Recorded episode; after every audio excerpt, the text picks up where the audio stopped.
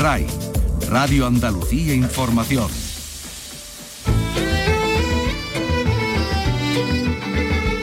En RAI, Andalucía es cultura. Con Antonio Catón. Buenas tardes, arranca la Bienal de Sevilla, la Bienal de la Alegría, la Bienal del Reencuentro. Nosotros seguimos y seguiremos todo lo que va a dar de sí este acontecimiento y por eso vamos a comenzar este programa con la entrevista en profundidad al director de la Bienal, a Chema Blanco, una entrevista donde desgrana muchas de las cuestiones que sirven para entender el programa que hoy comienza, el programa que se va a desplegar hasta el 1 de octubre. Pero como decimos hoy, la Bienal se abre con la entrega del Giraldillo Internacional a Eva Yerbabuena, un acto que tendrá lugar en el Real Alcázar con presencia del rey. Hoy, precisamente esta mañana, la bailadora granadina, aunque afincada en Sevilla hace ya años, ha presentado el espectáculo que va a estrenar en esta Bienal. Carlos López, buenas tardes. Buenas tardes, Yerbabuena estrena Refracción desde mis ojos, montaje junto creado junto a Juan Cruz el próximo, el próximo sábado en el Teatro de Mastranza. Se estrenará en medio de un sencillo escenario, la música se pone al servicio del baile, mientras Cruz y el artista Greg Bakley proyectan un montaje audiovisual de escenas antiguas de Eva y de imágenes tomadas en vivo durante el propio espectáculo. Es un espectáculo visto desde los ojos de Juan, donde bueno, él trata de, de, ver a esa Eva totalmente desnuda, lo más Eva que puede, se puede decir, ¿no? Y bueno, ¿qué te voy a contar yo? Es un proceso para mí muy enriquecedor y maravilloso. Hoy también nos fijamos en la historia, ¿cómo no?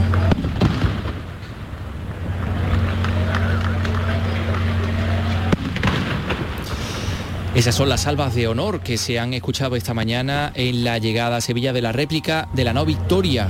Se cumplen hoy exactamente cinco siglos, 500 años de esa llegada y esta tarde el rey pues va a presidir ese acto conmemorativo oficial a las 9 en el Alcázar, poquito antes de, entregarle el giraldillo a Eva Buena. Vamos a contar lo ocurrido durante esta mañana, lo que está por ocurrir en este día y, y en los próximos días, que, que, también nos ofrece otra efemérides, porque hoy se cumplen 370 años del nacimiento de una importantísima artista, Luisa Roldán, la Roldana.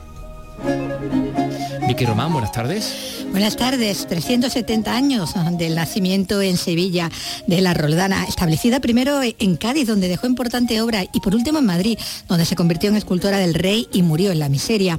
Su trayectoria es muy destacada, aunque en su época vivió a la sombra de los hombres, eh, de dos hombres además muy cercanos, primero de su padre y después de su marido, que eran los que firmaban los contratos. Pese a su obra, su determinación, el cine todavía está en deuda con su figura. Tangana, Franz Ferdinand y Sud eh, lideran el cartel del Andalucía Big Festival que arranca esta tarde en Málaga, un eh, certamen patrocinado por el gobierno andaluz con 4 millones de euros. Se ha presentado por otra parte en Sevilla el Icónica Lights, un espectáculo de luces en la Plaza de España en torno al Icónica Festival, eh, porque, bueno, festival por el cual también va a pasar Zetangana, por cierto. Hoy se celebra el Día de la Solidaridad de las Ciudades Patrimonio Mundial, la efeméride que conmemora la creación de esta organización de las ciudades de Patrimonio Mundial y con tal motivo les vamos a contar las numerosas actividades que se han programado en una de las eh, localidades de las ciudades Patrimonio de la Humanidad que tenemos en Andalucía, como es Granada, concretamente en el Albaicín. Bueno, esto y muchas otras cosas en este programa que realiza Ángel Rodríguez y que produce Lolo Milanés. Son las 3 y casi 4 minutos. Andalucía es cultura con Antonio Catoni.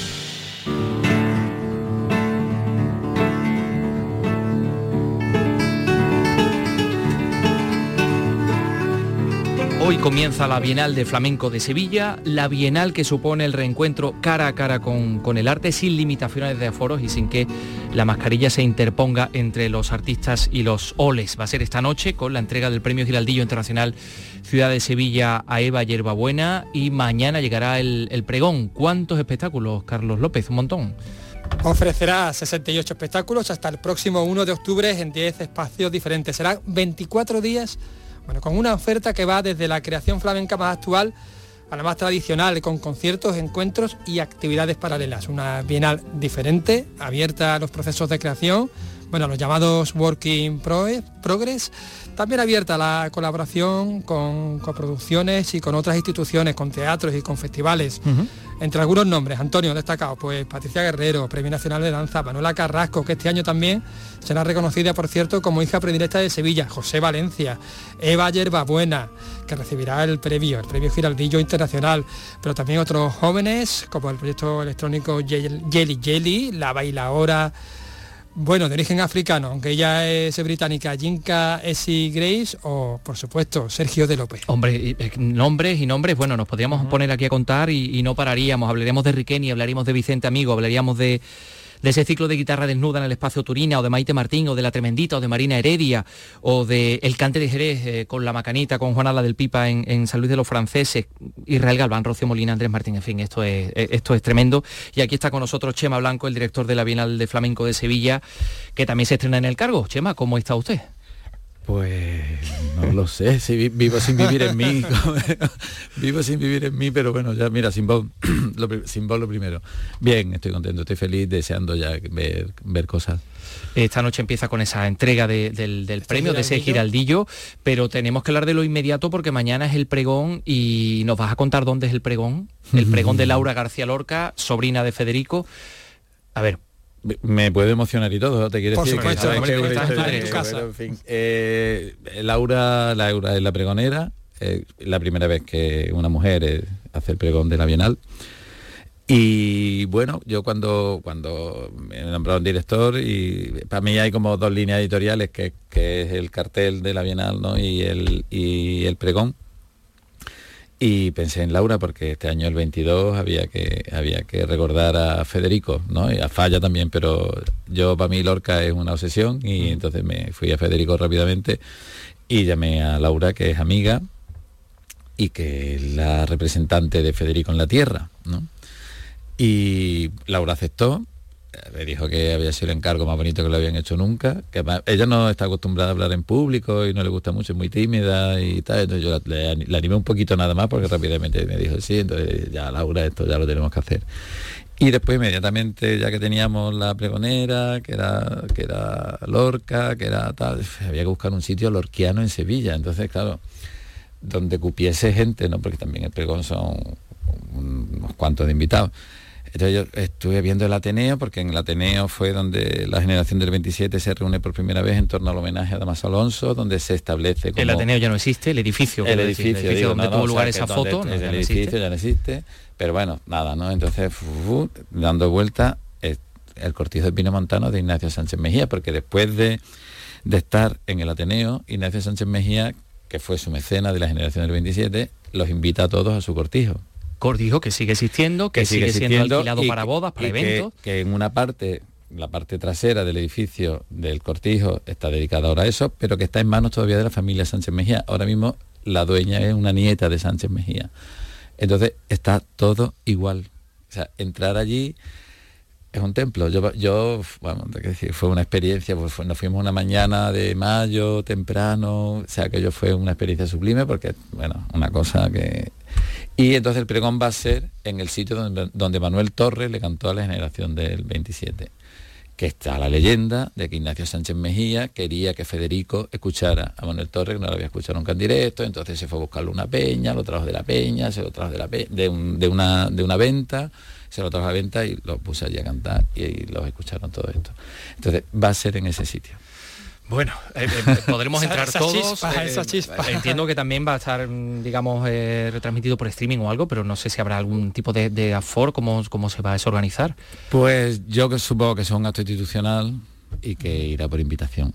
Yo lo siento. bueno, bueno, bueno, pero no sé si habrá algún enlace o algo donde podamos pinchar. espero, espero poder A través de la web de la Bienal. Espero, espero, bueno, bueno, bueno, bueno, en fin. Si no lo contaremos en cualquier Eso como pistoletazo de salida. Pero bueno, en fin, hemos estado echando un vistazo a la, programación de la Bienal extensísima. Y ahí pues tenemos que tirar de Juan Ramón para hablar de raíces y alas. Y, yo veo una, Bienal que mira hacia el presente, mira más hacia las alas y mira más hacia el, hacia el futuro, ¿no? Eh, ¿Qué Bienal te han encargado y qué Bienal querías tú hacer? ¿Cuál es el relato que tú querías hacer? Em, a mí me han encargado la Bienal. no, me, no me han encargado... He tenido libertad para hacerla. Y creo que es la Bienal, bueno, creo no, es la Bienal que quería hacer. Y el relato es eh, mostrar el presente, como tiene que ser en todos los festivales, ¿no? Mostrar el presente y si de este presente podemos ampliar los conocimientos con todo lo que veamos para poder ir trazando líneas de trabajo para el futuro, pues yo estaría feliz de colaborar a eso. Decir que no, no creo que sea pretencioso hablar, hablar de esto así, hablar del futuro. Yo intento mostrar el presente, intento mostrar a la gente que está trabajando y que está investigando y que está metida en sus estudios buscando crear su propio relato también, ¿no? Y crear y, buscando sus propias necesidades, buscando las herramientas para expresar sus necesidades, ¿no? Entonces, en ese sentido es lo que, lo que he trabajado con ellos y, para mí eh, ha sido fundamental porque he, trabajado muy de cerca con, los artistas. También es verdad que yo llevo muchos años trabajando en el flamenco y conozco a muchos y sé cuáles, cuáles son sus intereses y sus necesidades de expresión, digo, y de, y de contar sus historias. Entonces, yo para mí era fundamental, fundamental, o sea, que fuese un retrato lo más, lo más, lo más, lo más realista posible del presente. Y que ese presente nos sirva pues eso para ampliar conocimiento y para trazar una línea de trabajo para el futuro. Antes los artistas tenían necesidad de buscar su, lenguaje yendo a una venta y ahora tienen internet y tienen a todo el mundo en, la pantalla de su ordenador. Y viajan. Y, viajan. en alguna ocasión te he escuchado decir que era que quería reivindicar la Bienal de la Alegría. Sí, sobre todo, a ver, venimos de, venimos de unos tiempos difíciles y muy tristes. La Bienal anterior, que estoy seguro que se sacó con una dificultad tremenda, pues estaban los teatros ah, con restricciones de público, estaban a la mitad, estábamos viéndolos con mascarilla, no se podía hacer ni ole, ¿no? estaba ahí con mm. el bozal puesto y no, era una cosa como que estaba viendo ahí a María Moreno bailando por soleá y no le podía decir ña, ña, no, sino que, que era así. Entonces, este año, eh, pues tenía que ser la de la alegría, tenía que ser la de la alegría de celebrar que bueno, que van a estar los teatros llenos, que los, pero sobre todo también yo les he querido eh, meter en el cuerpo a los artistas que trabajen libres, que sean libres, que, hagan lo que quieran hacer, que no estén tan pendientes del resultado como de la búsqueda, ¿no? De ese resultado, ¿no? Que los resultados se arreglan, los espectáculos se arreglan, cuando giran se arreglan, se, se, ajustan, tal, ¿no? en un estreno es un estreno, está todo el mundo de los nervios, eh, pero que disfruten los procesos, que, que, yo estoy aquí para protegerlos y la manera de protegerlos es ofrecerles ¿no? un espacio libre de creación, que también he hablado mucho de eso y, lo repito constantemente porque, porque si no, no se entiende la, programación que hay. ¿no? Y, esa programación está complementada con, actividades paralelas que también van a explicar esa programación. Y yo, la alegría es la alegría de, meterte en un estudio, de poder hacer lo que te dé la gana, de sentirte libre, que, que yo lo he insistido, el resultado Mm. Tienen que ser buenos espectáculos, pero lo que tenéis que hacer es disfrutar preparando esos espectáculos y que el público lo note. De ahí viene esta diversidad, ¿no? Porque desde José Valencia a Jelly Jelly, eh, pues bueno, ahí digamos que por cierto lo vamos a escuchar hablando hasta cantando hasta el latín, ¿no? Con ese espectáculo. en la presentación de la programación se lo dije, le dije muchas gracias José por meterte en esto al día, porque de verdad yo si no ya como voy a irme yo hasta hasta allí, ¿no? A, buscar algo, ¿no? Y entonces en estos cruces de caminos y de fronteras que, que, que, es esta bienal, ¿no? Pues yo cuando me dijeron que va a cantar en latín, digo, bueno, mira, yo él, sabrá lo que hace, ¿no? Pero aquí vamos con él, ¿no? Y bueno, y Álvaro Romero con Jelly Jelly, con Pedro Aliña, que es Álvaro, eso es un no parar, ese muchacho es un no parar, eso no, no, no para, no siempre tiene cosas que idea siempre está buscando por otro lado. Y yo creo que va a ser que va a estar muy bien. O sea, una búsqueda del folclore portugués, mezclarlo con el con el flamenco y con la electrónica, y son dos pedazos de músicos, te quiero decir que eso un, o sea, para acabar la inauguración de la Bienal, la fiesta de, inauguración de la Bienal va a ser Jelly Jelly, que yo creo que ahí la Bienal de la, de la Alegría, bueno, en todas las bienales, en todas absolutamente, en todas, en esta que, realiza por primera vez como director eh, Chema Blanco y en todas las anteriores ha habido presencias y ausencias, en esta también por supuesto. Y, bueno, me dicen que usted se ha sentido especialmente maltratado por este capítulo de la, de las ausencias. ¿Le han dado a usted mucha, mucha caña? Sí, yo que estoy cansado. Pero eso es inevitable también, ¿no?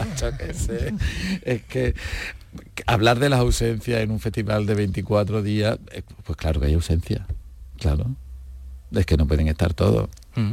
A mí hay ausencias que me duelen más que otras, ¿no? Porque tú empiezas a construir... Porque lo ha llamado y no podían, no es porque no quisiera usted contar bueno, con ellos. porque, porque no podían, por supuesto, porque, pues, por muchas razones, ¿no? Y porque tú construyes tu relato, te das cuenta que de repente te llega algo que tú no habías pensado, lo incorporas, incorporas eso, o sea, te que decir que una, hacer una programación para mí, que después hay otros que lo harán fácilmente y, y, y benditos, ¿no?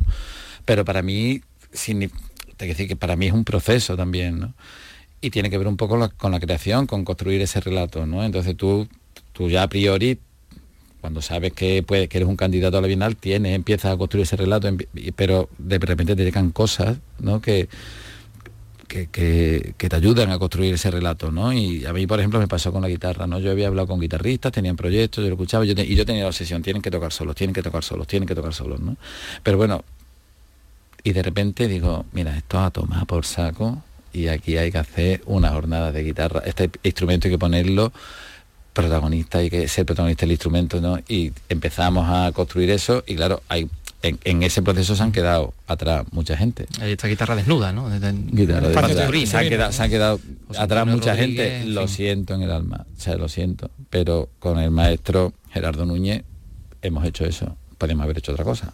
Y podía haber menos ausencia o haber más ausencias todavía de las que hay. Pero en la construcción del relato lleva eso, es que yo todavía no entiendo cómo la gente puede hablar de ausencias, ¿no? Es que me, preguntan por María Pajé y Carmen Linares, que yo no tengo nada en contra de estas señoras que me parecen dos grandes artistas, pero cuando le dieron el premio Princesa de Asturias las dos, la Bienal estaba hecha.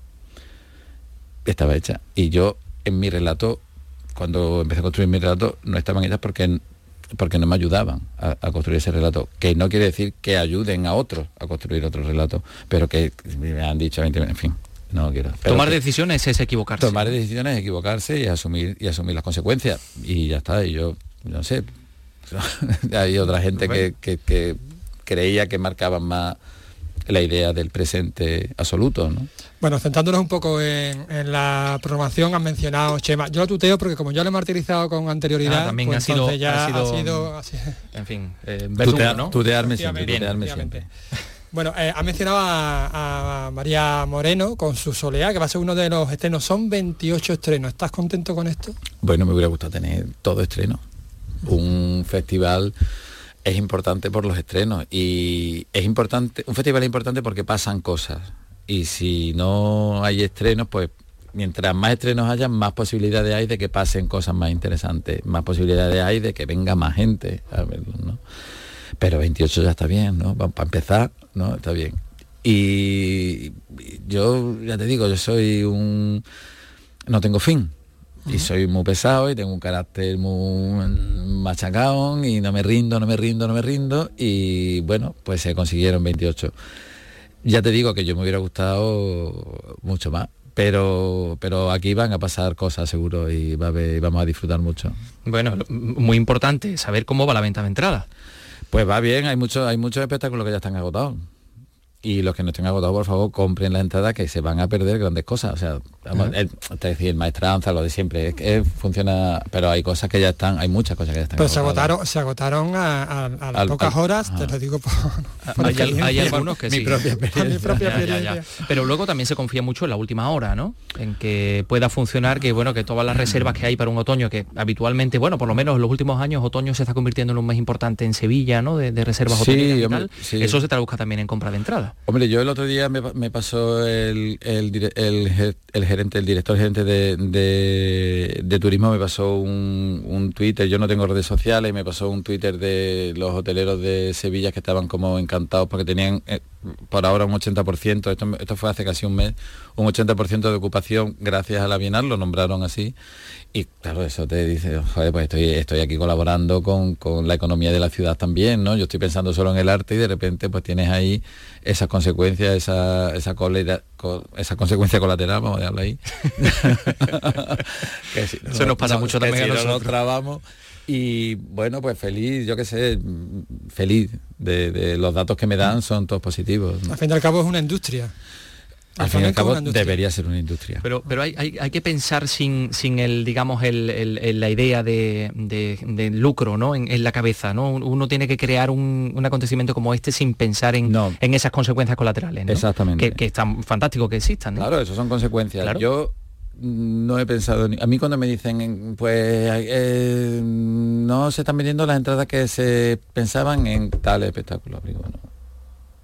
Y yo te quiero decir que yo entiendo que en maestranza, a, ver, también aquí dentro de esta programación hay una instalación en el riesgo que es importante y que para mí es motor de yo vengo de donde vengo y yo llevo lo del riego, lo llevo en el ADN. Entonces, yo entiendo que Ana Morales, Patricia Guerrero, Rosario la Tremendita, en el, en el Maestranza es una apuesta personal que ellas han dicho que sí y que vámonos, vamos, al lío. Vamos al lío y tal. Entonces yo entiendo que son artistas que, eh, bueno, que, a lo mejor es un que no les viene grande en absoluto porque tienen fuerza para eso y para más. Pero es verdad que el maestranza, el público del maestranza tiene otra visión, no tiene, pues, bueno, tiene otra visión más, como más clásica de, de, de, de los espectáculos que allí se dan. Era una opción y bueno, está está empezando a funcionar mejor, va a funcionar mejor, pero yo es que necesito que esos espacios los ocupen gente joven y gente que tienen unas propuestas que también están instaladas en el riesgo y hay que llevar a los espacios también esa idea, ¿no?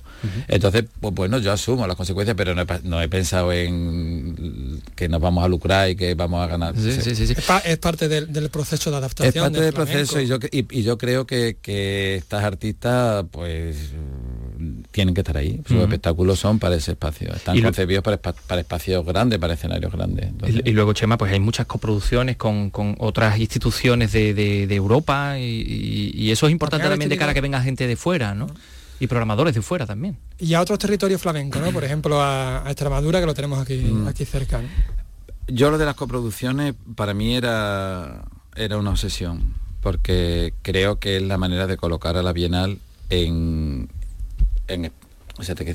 a la Bienal de Flamenco en, al lado de instituciones que no son de flamenco y que es lo que le puede dar el carácter internacional que yo persigo. Es que no sé si lo conseguiremos en este año. Pero bueno, ahí está ya Rocío Melina, Molina premiada en la Bienal de Venecia. La Bienal por de Venecia, que el espectáculo de Encarnación es una coproducción con la Bienal de Venecia. Eh, Jelly Jelly es una coproducción con, con, con De Duque con el Centro Cultural Conde Duque de Madrid. Que Hay producciones que son coproducciones también con Francia. Bueno, con, Israel Galván, que es el rey de Francia, pues está Montbéliard, el Teatro de la Ville de París, hay más coproductores. Eh, con Eva Yerbabuena, pues está la coproducción con los teatros del canal, con el Festival de Danza de Biarritz, que son espacios que no son de flamenco y que son, que son programaciones internacionales. Hay muchas más, ahora mismo no tengo aquí la lista, pero hay, hay, hay más coproducciones. Yo para mí, te quiero decir, si empiezo, a ver, la coproducción conlleva también unos requisitos, ¿no? Y si la Bienal tuviese más tiempo para hacerse, con más presupuesto, con más tiempo para buscar presupuestos también y tal, pues podríamos tener más. Y, pero bueno, todo se conseguirá. Bueno, eh, Carlos. una, última pregunta, una penúltima pregunta, que última da mala suerte. Eh, hemos concentrado, has concentrado todos los giraldillos en un solo premio. Esto es una novedad de esta, de esta Bienal, ¿por qué? Porque a mí la Bienal no es un concurso. Para mí, mi, mi visión de la Bienal no es un concurso y espero que el Giraldillo Internacional Ciudad de Sevilla se quede. No, un concurso porque no pueden concursar artistas de, te quiero decir, Vicente Amigo, como un guitarrista que está empezando, me cuenta, hola, y no sé, Manuela Carrasco con... Sí, ah, cada cual es el mejor en lo suyo. Claro, entonces prefiero, prefiero apoyar, prefiero apoyar proyectos y, carreras, ¿no? Y, y entonces lo propuse al alcalde, el alcalde estuvo de acuerdo, al alcalde, la directora general, lo propuse y todo el mundo lo, lo vio bien y yo, y yo estoy feliz estoy feliz de que eso de que se haya podido llevar a cabo porque lo de los concursos mm, que no esto no es un concurso esto es más serio La Bienal de Flamenco de Sevilla comienza hoy con ese premio precisamente. Mañana tendrán ustedes el pregón de, la Bienal a cargo de, de, la sobrina de Federico, de Laura García Lorca. Y vamos a estar muy pendientes en este programa y en esta radio, por supuesto, de todos los acontecimientos de la Bienal. La primera de, Chema Blanco, no sé si aquí asomará la patita para ver las siguientes cómo irán, si irán seguramente la misma línea. Em, no sé si habrá siguiente. Por lo menos tienes tres, ¿no? Tres por delante, ¿no? No, yo pedí tres. ¿Has, pedido tres al alcalde? Yo pedí tres a ver. para desarrollar el proyecto. Yo creo que por eso esta, esta ha salido tan intensa, así, tan, tan épica, ¿no? Un, un, amigo me dijo, yo independientemente de que te guste más la programación y todo esto, es que como si fuese la última bienal, ¿no? Yo, como no sé si va a haber más bienales, eh, porque hay elecciones por medio, porque mi cargo depende de alcaldía, porque pues yo he echado toda la carne ahí, digo, bueno, pues ya si hay más, pues ya veremos, ya veremos lo que lo que nos hacemos, ya veremos qué cuento queremos contar, pero no sé, no Por lo, pronto la, la, vamos a disfrutar esta Bienal de Flamenco de Sevilla, decía Carlos, el acontecimiento flamenco más grande del mundo. Eh, y, cuál era el otro juego de palabras? la Bienal de la Alegría. La Bienal de la Alegría, bueno, sí, sí. Eh, hay, que, reivindicar la alegría. Hay que, desde luego, reivindicar la alegría en la cultura, que la cultura nos ha traído mucha alegría en este tiempo algo que hemos pasado y ahora la vamos a, retomar, en fin, con, con poderío. Chema Blanco, muchísimas gracias. Muchas gracias a vosotros. A disfrutar. Gracias.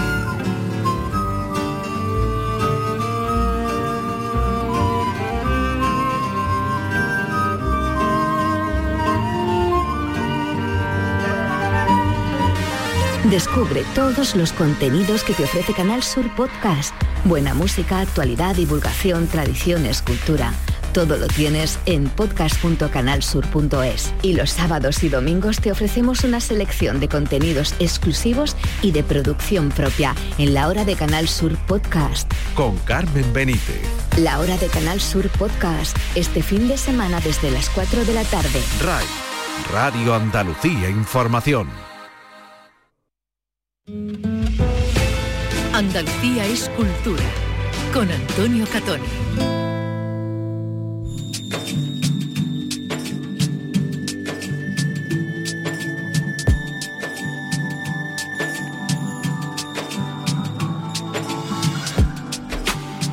Son las 3 y 26 minutos, volveremos a hablar de la Bienal, porque más adelante escucharemos a Eva Yerbabuena, quien recibe hoy el, Giraldillo, que ha presentado hoy su espectáculo de la Bienal, pero le vamos a contar también que hoy ha llegado a Sevilla la réplica de la No Victoria, eh, lo ha hecho como hace cinco siglos, remontando el Guadalquivir para cerrar tres años intensos, los que duró la primera circunnavegación de la Tierra. La ciudad se vuelca hasta el domingo rememorando este acontecimiento histórico, tratando de imaginar cómo era la vida en aquella nave de madera que realizaba una travesía de nada más y nada menos que 37.000 millas.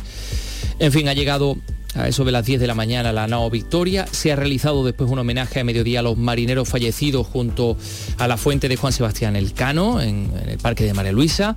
Dentro de unas horas a las 6 se presenta una moneda conmemorativa. A las 7 el Real Alcázar acoge la última reunión de la Comisión para la conmemoración de este quinto centenario al que va a asistir el rey y varios ministros. Por cierto, luego hay una reunión de alto nivel entre los ministros de Asuntos Exteriores español y portugués. Ya a las 9 el rey preside el acto institucional por el quinto centenario. Eh, mm, bueno, acto que va a ser breve porque a las 9 y 20 mm, va a tener lugar, como decimos, esa entrega, le va a entregar Felipe VI el giraldillo internacional a Eva Yerbabuena que luego escucharemos, pero vamos al inicio de esta jornada, a la llegada de la no victoria con las 10 salvas de honor. Allí estaba Javier Ronda que ha hablado con un representante de la Armada Española. Vamos a escuchar sus palabras. Estamos con el sargento Javier Benítez. Buenos días. Hola, buenos días. Encantado de saludaros. ¿Qué significa para usted como hombre de mar? Yo recuerdo mucho a todos los caídos, ¿no? A todas esas personas que fueron 238 marineros que embarcan en agosto del año 1519 y que, y que no volvieron, solamente volvieron 19. A mí lo que me recuerda es siempre a todos esos compañeros caídos, ¿no? Y que dieron su vida por abrir caminos, de eso están en nuestro himno de la Armada. Javier, esos fueron los primeros, se pueden decir, marineros de la Armada Española. Llegaron solo 19 con Juan Sebastián Elcano, tal día como hoy, un 8 de septiembre de 1522.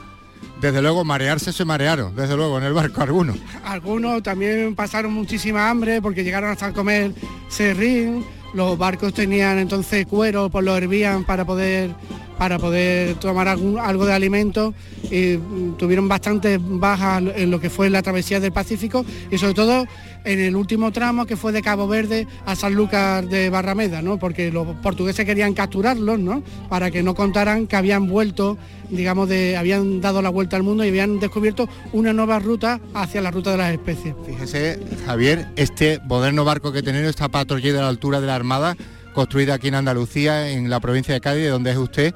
Nada tiene que ver con esa nao Victoria, que atención, ya mismo se deslumbra por esas aguas del Guadalquivir, de madera, aguantando esos temporales, con esos mástiles, con esas velas, eso debía ser fantástico y muy duro porque no tenían camarotes, dormían al raso eh, todas las noches, entonces claro, estaban sometidos a todas las inclemencias del tiempo, ¿no? Tanto frío como calor, como mala mar, en fin, era, eran gente de dura, ¿no? Dura a las que admiramos toda la gente de la Armada, ¿no? Hace 500 años que dieron la vuelta al mundo, tardaron y se tomaron su tiempo, pero hoy lo estamos rememorando aquí en Canal Sur Radio para toda Andalucía. Fue una de las gestas más grandes de toda la historia quizás comparable a la llegada del hombre a la luna. Pues sí, probablemente comparable con eso, querido eh, Javier Ronda, para Canal Sur Radio y para RAI esta mañana en el muelle donde llegaba la, la nao Victoria. Pero fíjate, también están preparando otros eh, efemérides y aniversarios, las Fuerzas Armadas, que van a ser protagonistas el 24 de este mes en San Fernando de la conmemoración de las Cortes de la Isla de León de 1810. Y también hay un montón de actividades culturales, ¿no? Eh, Mónica Berramón, Cádiz, cuéntanos. El jefe del Estado Mayor de la Defensa va a asistir a los actos en esta jornada donde se entregará el premio Cortes a las Fuerzas Armadas. Por la mañana, tras el tradicionalizado de la bandera, habrá un desfile de los ejércitos, además de la recreación del juramento de los diputados a Cortes. Una jornada para recordar la historia local, como señala la alcaldesa Patricia Cavada. Exposiciones, conferencias, rutas, eh, recreaciones históricas, rutas teatralizadas a los edificios constitucionales, conciertos, eventos gastronómicos gastronómicos, talleres para niños, van a hacer posible precisamente desde ya que hay pues inauguradas algunas de las exposiciones y se han realizado conferencias hasta el 24 de septiembre, pues harán, como digo, posible que la historia se disfrute. Se podrá disfrutar de la ruta de la tapa, de la ruta turística de 1810, la música llegará de la mano de Mari de Chambao en su concierto en el Parque Almirante Laue y como colofón al día, un espectáculo pirotécnico. Bueno, eso será el día 24 en San Por ahí estamos hablando del centenario de la llegada de la nao Victoria, después de haberle, dado la vuelta al mundo a Sevilla. Y hoy también hablamos de eh, otra efeméride. Eh, hace 370 años nacía Luisa Ignacia Roldán, la Roldana.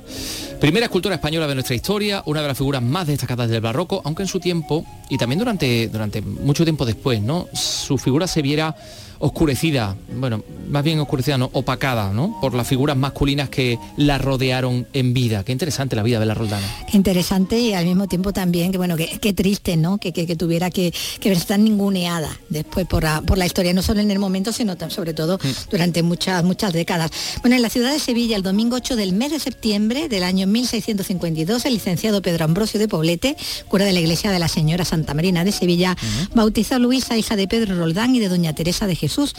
Bueno, consta así en el acta bautismal de Luisa Ignacia Roldán Villavicencio, que fue la cuarta hija del prestigioso escultor Pedro Roldán, junto a quien aprendería el oficio, trabajando eh, en su taller, dando muestra ya de un genio que su padre aprovechó también para sacar adelante la inmensa producción contratada, ¿no? Bueno, él era el del prestigio, ¿no? Y ella era la que portaba en muchos casos, pues... Cuando se hablaba del taller de Roldán, imagínate, pues, por todas partes, por todas partes, todo se le encargaba a, él, ¿no? Funcionaba muy bien. Bueno, después eh, tuvo ella eh, la, ocurrencia, se puede decir, ¿no? De, enamorarse de un, escritor, de un escultor eh, mediocre, Luis Antonio de los Arcos. Tuvo que incluso abandonar su casa porque no estaba la familia conforme con ese, con ese enlace. Y ya casada tendría que soportar que el marido contratara y firmara los encargos, siendo realmente ella quien realizaba los trabajos al tiempo que sacaba adelante su, hogar, ¿no? Mm. Pariendo seis hijos de los que solo sobrevivirían, iban a sobrevivir dos. Fue imaginera en Cádiz, escultora en la corte de Carlos II de Felipe V y falleció en Madrid a los 48 años eh, en la más absoluta de las miserias, pese a haber sido, como decimos, bueno, la primera escultora registrada eh, en España, la, primera, y además escultora del reino, escultora real. Eh, su figura, rescatada después en varios documentales, la verdad es que sigue sin abordarse en el cine. Se vio frustrado un proyecto andaluz además que se inició pues hace más de 15 años, cuando después de otros tres de trabajo previo y de ya haber hecho hasta 11 versiones, se llegó a tener un, guion para que la sevillana Paz Vega, que estaba en la cumbre de, de su fama, de hecho, Sí. bueno, estaba haciendo, iba a hacer eh, el- aquella Teresa, ¿no? Teresa de Jesús de, de Rey Loriga, eh, y que le iba a dirigir, bueno, pues Laura Mañá, quien sí que abordaría años después, pues la trayectoria de otras destacadas mujeres como Clara Campoamor, como Concepción Arenal o Federica Monseni. Así que a la Roldana todavía se le puede decir que, que- se la deuda, ¿no? Esa, esa película sobre, sobre su vida, sobre su peripecia, bueno, sobre todo los, los obstáculos a los que se tuvo que, que enfrentar, ¿no? Fíjate, yo pude hablar con, con Paz Vega cuando se, rumoreaba aquello, me dijo, no, no, hay- de eso no hay absolutamente nada cerrado, ¿no? Pues fíjate, todavía Pero había no- mucha información no que iba trascendiendo sobre eso, ¿no? Las versiones que se llevaban realizando, todo lo avanzado que estaba, el tener ya la directora, mm, pero bueno, al final. Quien, quien haga una, una película o una serie eh, contando la, vida de, la. Roldana, mm, en fin, puede, puede convertirse en un auténtico éxito porque tiene una María amiga. Alejárraga, ¿no? Y todo ese tipo de bueno que, que se están revalorizando, ¿no? Y que Sí, se vieron, pues sí, eso, que, sí. que la sombra masculina fue demasiado grande. Oye, eh. Vicky, quien, quien ha tenido series, películas y de todo es Elizabeth eh, de Second, Isabel II Segunda, sí. de Inglaterra, por cuya vida se teme en Sí. estos momentos. Bueno, ahora mismo Está estamos todo todo el mundo mundo, muy pendiente pendiente, claro, de del lo, de Castillo lo de que, Balmoral. donde está dirigiéndose, bueno, pues toda la, todos los miembros de la familia, ¿no? Y van, van llegando hasta allí. Eh, decíamos, bueno, su trascendencia histórica eh, es incuestionable, ¿no? Sobre ella, bueno, pues eh, se habla, se va- puede hablar muchísimo, pero está también esa trascendencia que decíamos en lo, y su impronta en la, la cultura popular, ¿no? Como, como eh, está totalmente asociada su imagen a, a la misma a través, bueno, de, de- de series, de películas, películas de Oscar, eh, intervenciones como la que tuvo no hace tanto, ¿no? Cuando las Olimpiadas, en el 2012, ¿no? Sí. Las Olimpiadas en, en Londres, que hasta tuvo su, su intervención ahí cinematográfica Su con, cameo con, con James Bond, ¿no? con, con Daniel Craig, Craig. que la recogía en el Palacio de Sí, Buckingham, y se con ella en el los corgis, se la helicóptero, llevaba al helicóptero, luego había una doble que se tiraba desde el helicóptero y, llegaba allí, aparecía la apareció en el reina. estadio, ¿no? para- inaugurando los, juegos. La verdad que fue una Ha tenido- genialidad. además ha tenido mucho humor también, siempre ha hecho gala de, de humor, ¿no? También y de, y de esa buena, eh, de esa cintura, ¿no? Para, para eh, encajarlo todo, bueno, hasta el punto de que ahí hay una serie también hasta de libros, de novelas policíacas, eh, donde ella es protagonista, eh, su majestad la reina investigadora real, ¿no? Investigadora Sí, de sí, crímenes, que son las de SJ Bennett, eh, el nudo Windsor, ¿no? O, o la de un caso para, tre- para tres perros, eh, donde ella es la, la protagonista, investiga, investiga crímenes, pero luego lo que decíamos, en el cine, en The Queen, con Helen Mirren interpretándola, ¿no? The Crown. que, de Crown en la serie donde la han interpretado Olivia Colman y, y bueno y ahora Imelda Staunton además siempre actrices de, de muchísimo nivel no y, y bueno en otras muchas películas eh, donde también De la música ha también, ¿no? Los, los También, Sex Pistols sí, incluso, también. ¿no? Hasta en el punk, ¿no? Londinense, ¿no? Bueno, y recientemente tomó el té con el osito Paddington, ¿no? también Este, este el dibujito no Bueno, en fin, estamos pendientes del estado de salud de Isabel II en esta, en esta radio, por supuesto, y se- le contaremos todo lo que eh, lo que pase o pueda pasar. Son las 3 y 37. Tenemos un montón de cosas que contarles más. Andalucía es cultura con Antonio Catoni.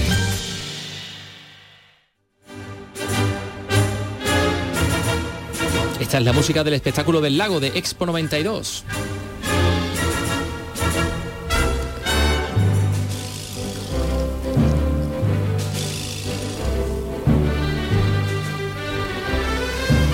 De José Nieto. Bueno, la Plaza de España de Sevilla va a ofrecer entre el 15 de septiembre y el 15 de octubre una, eso que se llama una experiencia inmersiva, bueno, un espectáculo de luces y de, sonido que se llama Icónica Lights, que tiene como entorno como marco el festival eh, Icónica Festival, pero que claro, los días que no haya concierto va a poder verse este espectáculo eh, que va a mm, rodear la Plaza de España, bueno, de- del interior y el exterior. Hay algunas imágenes y la verdad que es absolutamente sorprendente. Se presentaba anoche en un, en un acto en el Hotel Media Sevilla y va a mm, suponer un guiño también al, al trigésimo aniversario de la Expo del, del 92, ¿no? Y a ese espectáculo del, del lago. Es decir, uno puede ir a ver ese espectáculo de entre las 9 y las 12. Hay cuatro turnos diarios. Los días que no haya concierto cuesta entrar. La, cuesta- la entrada cuesta 5 euros. A, la- a las en punto, ¿no? Exactamente. Va a poder asistirse al, al village, este, a la zona de comidas. Mira, ajá. Y va a haber espectáculos también de música que todavía no se han presentado. Pero bueno, también habrá ah, música amenizando un poco todo, todo esto. O sea que, en fin, tiene muy buena pinta. Y por otra parte, que por cierto, Icónica Festival va a ir eh, Zetangana, pues Zetangana y además Franz Ferdinand y Sud lideran el cartel de Andalucía Big Festival que arranca esta tarde en Málaga. Alicia Pérez, cuéntanos. Ni el cambio de ubicación ni la anulación del concierto de Rage Against the Machine han restado interés a esta propuesta, que ha vendido 25.000 entradas para cada una de las tres jornadas de festival. Solo mañana sábado se ofrecen 16 conciertos. Javier Arnaiz es su director. En principio son tres escenarios por los cuales pasan todas las bandas. Eh, hay dos principales que no son simultáneos, es decir, cuando acaba un escenario dejamos unos 5 o 10 minutos y empieza el otro, para que todo el mundo pueda ver todas las bandas en, el máximo apogeo. ¿eh? y luego el tercer escenario va, va, a ritmo de los otros y ahí sí que va a coincidir con otros dos artistas. Tres días de música en los que también habrá momento y lugar para una parada. Tenemos unas zonas de relax habilitadas para que la, gente se pueda sentar, la zona de comida también. Luego toda la parte de césped que hemos puesto en todo el espacio hace que sea un recinto entero donde la gente se pueda tumbar y sentarse perfectamente. Mañana otros dos platos fuertes, Vetusta Morla y Yamiro Cuey.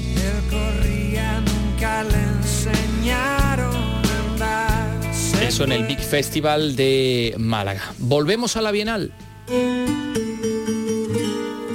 Ya les hemos contado que Eva Buena va a recibir esta noche el premio Giraldillo Internacional de Flamenco Ciudad de Sevilla, de manos del rey Felipe VI, en el Alcázar, acto inaugural de la Bienal.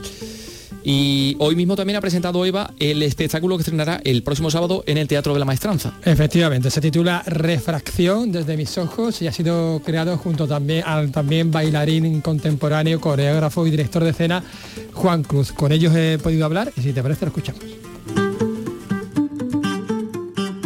Eva Yerba Buena, hola, ¿qué tal? Buenas tardes, Eva. Muy buenas tardes. Bueno, lo primero, enhorabuena. Muchísimas gracias.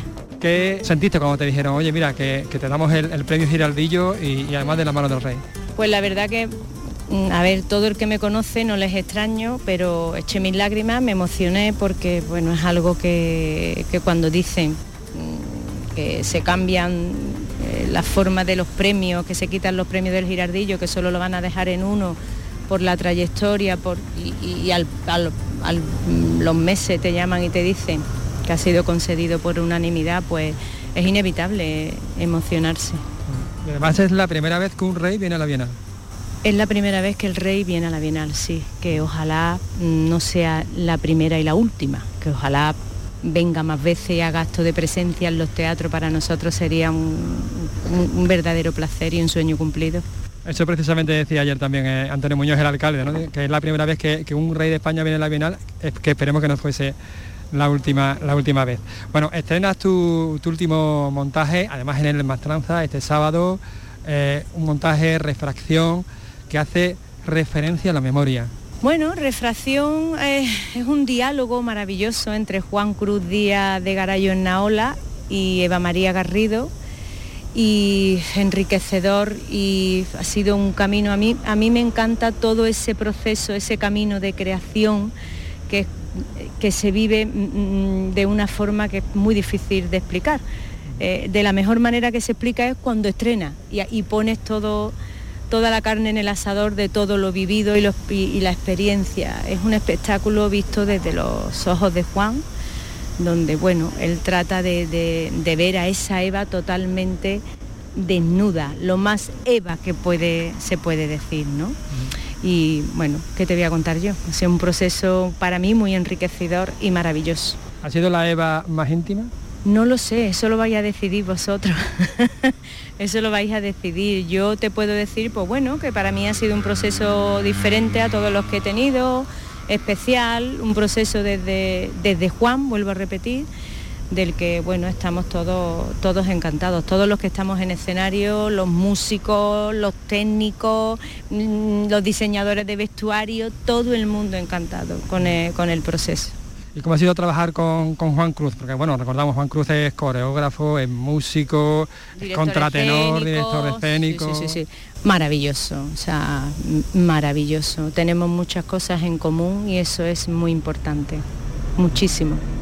A mí algo que me gustaría decir porque ahora conforme voy teniendo entrevistas se me pone todo el tiempo en una dialéctica que no es la mía de flamenco contemporáneo, contemporáneo flamenco, eh, opuestos, comunes, fusión. Eh, yo me encuentro a Eva y yo soy yo. De la misma manera que si me encontrara con Pepito que viene de no sé dónde, pues sería con lo que viene y con lo que yo.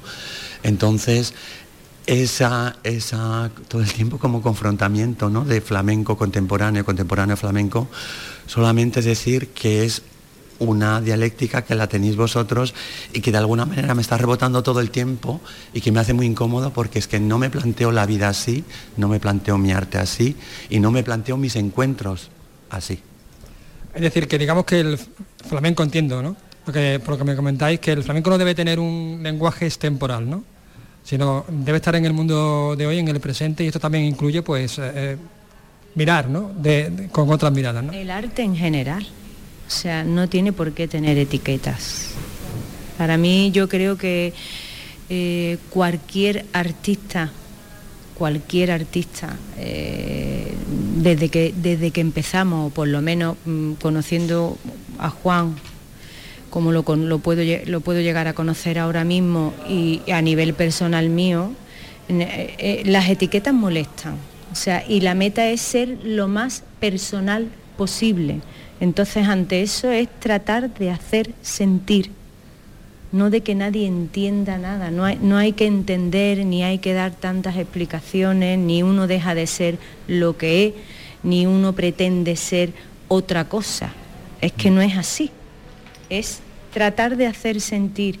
Y en esta, en esta, eh, en esta creación todos estamos sintiendo muchísimo o sea, un espectáculo si no está lleno de esa carga de sentimiento, por lo menos eh, para nosotros, todos los que estamos, es algo pues muy absurdo, sinceramente. Y además eh, eh, no se hace con ninguna pretensión ni, ni, no, es un, un, desnudo entre todos y decir yo me siento de esta manera, yo me siento de esta otra, pero al fin y al cabo tenemos mm, mm, medios de lenguaje que quizá para vosotros parecen muy, muy, muy diferentes, pero para nosotros no están tan distantes ni son tan, tan diferentes. Sí, luego yo pienso también que cuando se hace algo de creación, lo más importante es la libertad. Una libertad no sin ton ni son, una libertad que viene con mucha responsabilidad, porque tienes que saber en, ese, en, algo tan amplio y genérico como puede ser, puedes hacer lo que quieras, ¿qué es lo que quieres? Responder a esa pregunta tienes que ser muy crítico contigo mismo, muy honesto contigo mismo. Eso es un, primer aspecto que, igual también se, se une a la pregunta que nos has hecho. Y luego otro también, yo no puedo decir, no quiero decir a nadie, como tampoco quiero que me lo digan a mí, cómo la gente tiene que pensar o vivir sus vidas. Lo que cuando yo vivo la mía, tanto en lo artístico como en lo humano, pues intento que quien soy, lo que hago, tenga una relevancia en el ahora para que haya un, cambio, para que tenga, no sea simplemente más polución porque lo puedo hacer y porque sé hacerlo, sino porque lo que digo, porque lo, pues que tenga sentido. Entonces, para que las cosas tengan sentido y relevancia hoy, tienen que, tiene que ser algo vivo y tiene que ser algo solamente está vivo si está en movimiento y si está en evolución.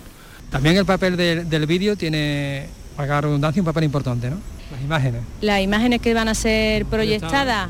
Hombre, claro, tiene su... Porque te enfrenta contra, con, tu, vida, ¿no? Con tu memoria, ¿no? Sí, se enfrenta con, con, pensamientos que tienes pues cuando llegas a la edad que tenemos, tanto Juan como yo, las experiencias vividas, el que sentimos, que hemos sentido, dónde estamos. ¿Echas la mirada atrás y percibes esa evolución? ¿Cambiarías algo? Cambiar, quizá no, quizá no, no cambiaría nada. Yo creo que las cosas pasan porque tienen que pasar. Es una forma de, seguir creciendo y evolucionando y por muy malas que sean, siempre dice, bueno, bienvenidas sean. Esto es algo que tengo que, que aprender y solucionar para seguir evolucionando. Ya está. Muchísimas gracias por, atendernos y enhorabuena. Muchísimas gracias. Se la damos ya a Eva Buena, a Juan Cruz, no me acuerdo de los apellidos, querido Carlos López, me están mirando así con, cara eh, de póker. Pero bueno, nosotros en estos 12 minutos que nos quedan eh, tenemos también eh, asuntos patrimoniales que, que contarles. Vamos con ello porque hoy es el Día de la Solidaridad de las Ciudades Patrimonio Mundial. Se celebra en un montón de sitios y entre ellos la Ciudad Patrimonio Mundial, una de las que tenemos en Andalucía, que es Granada, y muy especialmente se va a celebrar en el Albaicín. El ayuntamiento es el que eh, el responsable de la agencia Albaicín que se encarga de hacer un montón de actividades y estamos en comunicación con su responsable técnico que se llama Pedro López. Pedro, ¿qué tal? Muy buenas tardes. Muy buenas tardes, ¿qué tal Antonio? Encantado de, tenerte con nosotros y que nos cuentes un poco qué va a pasar esta tarde, que va a haber hasta volteo de campanas en todas las iglesias del Albaicín, va a ser una cosa espectacular, pero eh, fíjate, el Albaicín eh, lamentablemente también ha sido y es objeto, de hecho en la, propia web de la, agencia Albaicín hay un vídeo de, vandalismo, ¿no? Em, y, yo quería, Pedro, que, escucharas lo que ha pasado en Jerez, porque yo creo que esto no, no tiene desperdicio, ¿no? Hay un menir, un monumento megalítico de 5.000 años entre Arcos y Villamartín, y bueno, pues esta mañana se han encontrado que lo han encalado. Mm. Eh, eh, parece, parece que no que, con ninguna digamos intención de vandalismo sino sencillamente porque desconocían que era un menir mira escucha esta, esta información de nuestra compañera Marga Negrin Está protegido por la Junta de Andalucía, aunque aún sin catalogar y sin señalizar, por lo que ojos inexpertos podrían confundirlo con una simple piedra, aunque eso sí, sus dimensiones pueden dar una pista de su valor histórico. Es un gran bloque de piedra colocado en vertical de 1,77 metros que se inserta en un túmulo de 1,80 de diámetro. El historiador Agustín García Lázaro, quien ha dado la voz de alarma, considera que el pintado se ha hecho por desconocimiento, no por vandalismo, probablemente para que la piedra fuese visible por la noche y evitar accidentes. No se trata del acto vandálico al uso, sino se trata de alguien que, desconociendo el valor y el símbolo que supone ese menir, ¿no? pues lo ha encalado pues para que se vea mejor por la noche. Hablamos de un sitio que es una carretera muy secundaria, pero claro, la derivada es que extraña que la Consejería de Cultura, que el Ayuntamiento de Arcos, que la Diputación de Cádiz, que quien sea, no hubiera señalizado, mm, hombre, lo que es un, un monumento megalítico al fin y al cabo, ¿no? La Delegación de Cultura de la Junta de Andalucía en Cádiz ha abierto una investigación para buscar al autor de la pintada. En fin, pues eh, pintada, han encalado el, menir, el menir. Decía yo que en, que en, el Albaicín lamentablemente algunas veces pasan cosas de estas, pero el Albaicín tiene un patrimonio extraordinario y decíamos, Día de la Solidaridad de las Ciudades Patrimonio Mundial y va a haber, de hecho se están produciendo en estos momentos jornadas de puertas abiertas, hay un concierto de música andalusí en el Maristán, otro de música barroca y, Pedro López, que es responsable técnico de la agencia de Albaicín, que está con nosotros. Pedro, tú has coordinado todas las actividades de la mañana, tengo entendido, ¿no? Sí, bueno, yo he coordinado todas las actividades junto con, con, el Patronato de la Alhambra, ya que, como sabéis, Granada tiene la particularidad de que su sitio declarado Patrimonio Mundial está gestionado por dos administraciones. El Patronato de la Alhambra, que pertenece a la Junta de Andalucía, y el Albaicín como parte de la ciudad que, lo gestiona como no es, como tiene que ser el ayuntamiento de, la ciudad de, Granada. Entonces, junto con ellos, pues nos hemos coordinado y junto con otras instituciones del barrio, como la Asociación de Vecinos, eh, la, Hermandad de la Aurora, pues hemos ido determinando eh, una serie de actividades que bueno, que este año hemos querido ya, después de los años pandémicos, pues hemos querido, pues como veníamos haciendo anteriormente a la pandemia, pues hacer un gran número de actividades. Este año vamos cogiendo otra vez el ritmo que llevábamos acumulado de años anteriores y que nos cortó y nos paralizó la pandemia. Y por lo tanto, además, al ser este año 2002 el, año en que además se celebra el 50, el 50 aniversario de, la creación del Comité de Patrimonio Mundial a través de la Convención de, Patrimonio Mundial que se celebró en, en París en el año, en el año 72, pues bueno, hemos querido, para no mm, poner todas las actividades en un mismo fin de semana, distanciarlo en dos fines de semana. En este fin de semana, junto con hoy, que es el día grande, donde más actividades hay, y el próximo fin de semana. Entonces, como tú bien decías, pues hay muchísimas, muchísimas actividades. como decía, el concierto de música, de música andalusí en el Maristán, que lo ha, organizado lo ha organizado el Patronato de la Alhambra. Porque Recién restaurado recientemente restaurado, efectivamente. Y, además eh, hay, que, visitarlo porque uno de los carteles que habéis hecho de todas estas actividades verdaderamente reproduce, reproduce el Maristán y además se ve eh, en, ese, en esa visita, en el propio cartel y en la visita, cómo es un edificio que está cortado como si hubiera sido una tarta, ¿no? Que han, claro, que ha tenido muchas vicisitudes, sí, efectivamente.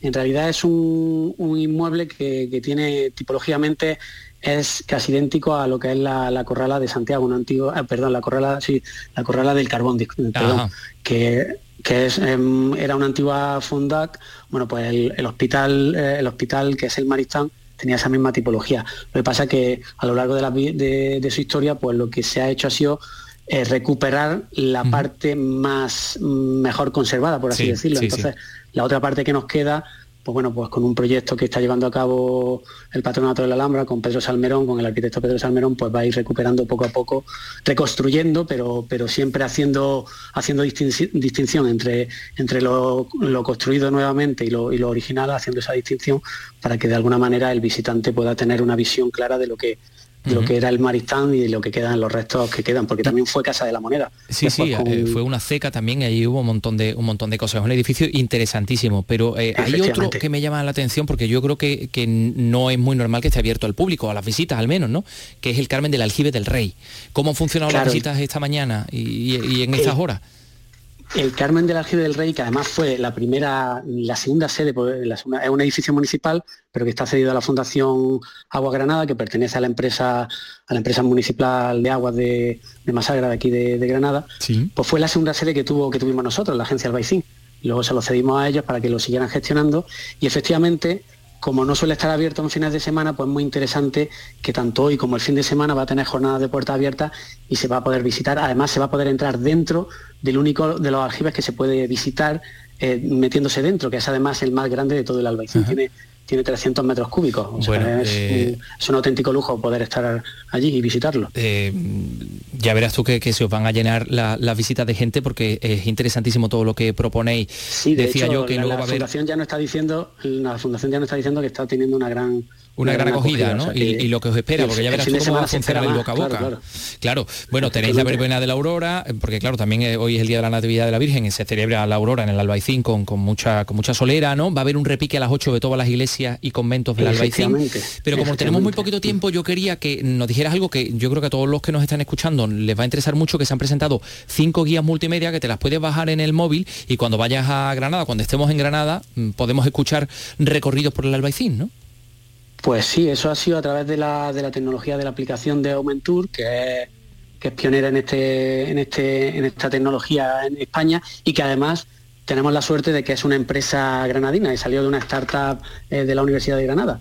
Entonces, bueno, pues como se suele decir, en, en, casa de uno hay que hacer patria. Entonces, bueno, pues ellos han ido por diferentes zonas de España y han tenido muy buena acogida y aquí en Granada necesitaba también tenerla y por fin, bueno, pues a través de, nosotros, del ayuntamiento, de la agencia del vecino, pues tenemos esas cinco guías multimedia que te permiten, pues a través de, una serie de, guías como pueden ser los aljibes, eh, los mm, eh, personajes ilustres del albaicín, pues te permite ir recorriendo eh, los diferentes hitos del albaicín y ir conociendo a través de, de fotografías antiguas, de audio, de fotografías actuales, de restituciones 3D y, viendo cómo era el Albaicín en relación, pues, por ejemplo, a algún personaje histórico como, como Chorrojumo o, la carrera del Darro, que es una de, las de las calles más, más bellas de, del mundo. de Granada. No, no, no, de Granada, no, del, mundo. no quiero, Pedro, quiero ser tan chauvinista. Pues sí, sí, sí, nosotros somos andaluces eh, todos y, Granada es un tesoro para Andalucía, para España y para el mundo.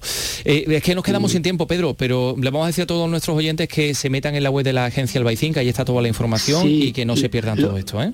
Lo único, de, deciros un poco el sentido de eso de la solidaridad, que muchas veces nos lo preguntan.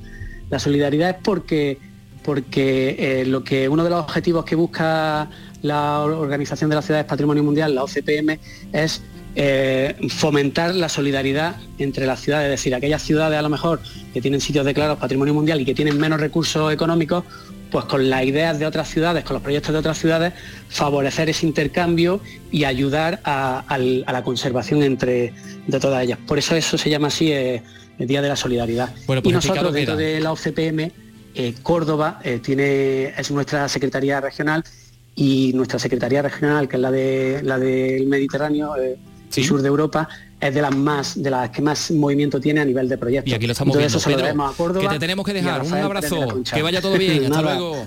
Venga, bueno, que nos vamos, que nos vamos con Camilo VI, sí, porque tal día como hoy, en el año 2019, fallecía este artista a causa de un fallo renal y bueno, pues ya saben ustedes, tenía 72 años. Su primer eh, número uno fue Algo de mí en el 71, año 1971. Poco después llegaría eh, Vivir así es morir de amor. Eh, y en el 75 su interpretación de Jesucristo en Jesucristo Superstar, junto a Ángela Carrasco como María Magdalena y Tede Bautista como Judas, de, ese, de esta ópera rock y de la adaptación al español, pues aquí está este tema de la subida al, al Gesemaní con el que nos vamos a, a marchar. Eh, Vic Román, hasta mañana. mañana. Adiós, Carlos López. Hasta mañana. Pórtate bien. Ha estado en la realización. Nunca. Ángel Rodríguez y en la producción Lolo, Lolo Milanesi aquí en el micro Antonio Catoni. Un saludo, adiós.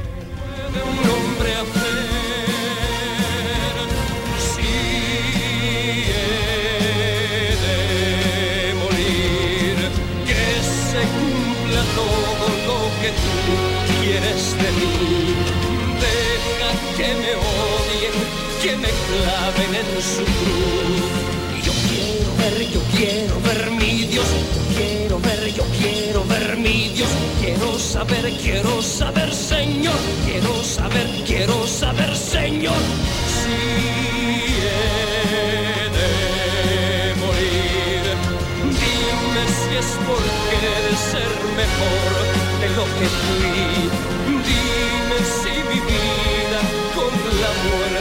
cumplir. Yo quiero ver, yo quiero ver mi Dios. Yo quiero ver, yo quiero ver mi Dios. Quiero saber, quiero saber.